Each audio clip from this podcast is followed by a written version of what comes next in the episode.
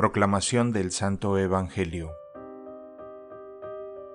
En aquel tiempo Jesús dijo a la gente, Yo soy el pan de vida. El que viene a mí jamás tendrá hambre. El que cree en mí jamás tendrá sed.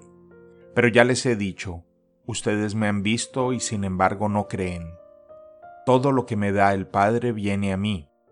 Al que venga a mí yo no lo rechazaré, porque he bajado del cielo no para hacer mi voluntad, sino la de aquel que me envió. La voluntad del que me ha enviado es que yo no pierda nada de lo que Él me dio, sino que lo resucite en el último día. Esta es la voluntad de mi Padre, que el que ve al Hijo y cree en Él tenga vida eterna, y que yo lo resucite en el último día.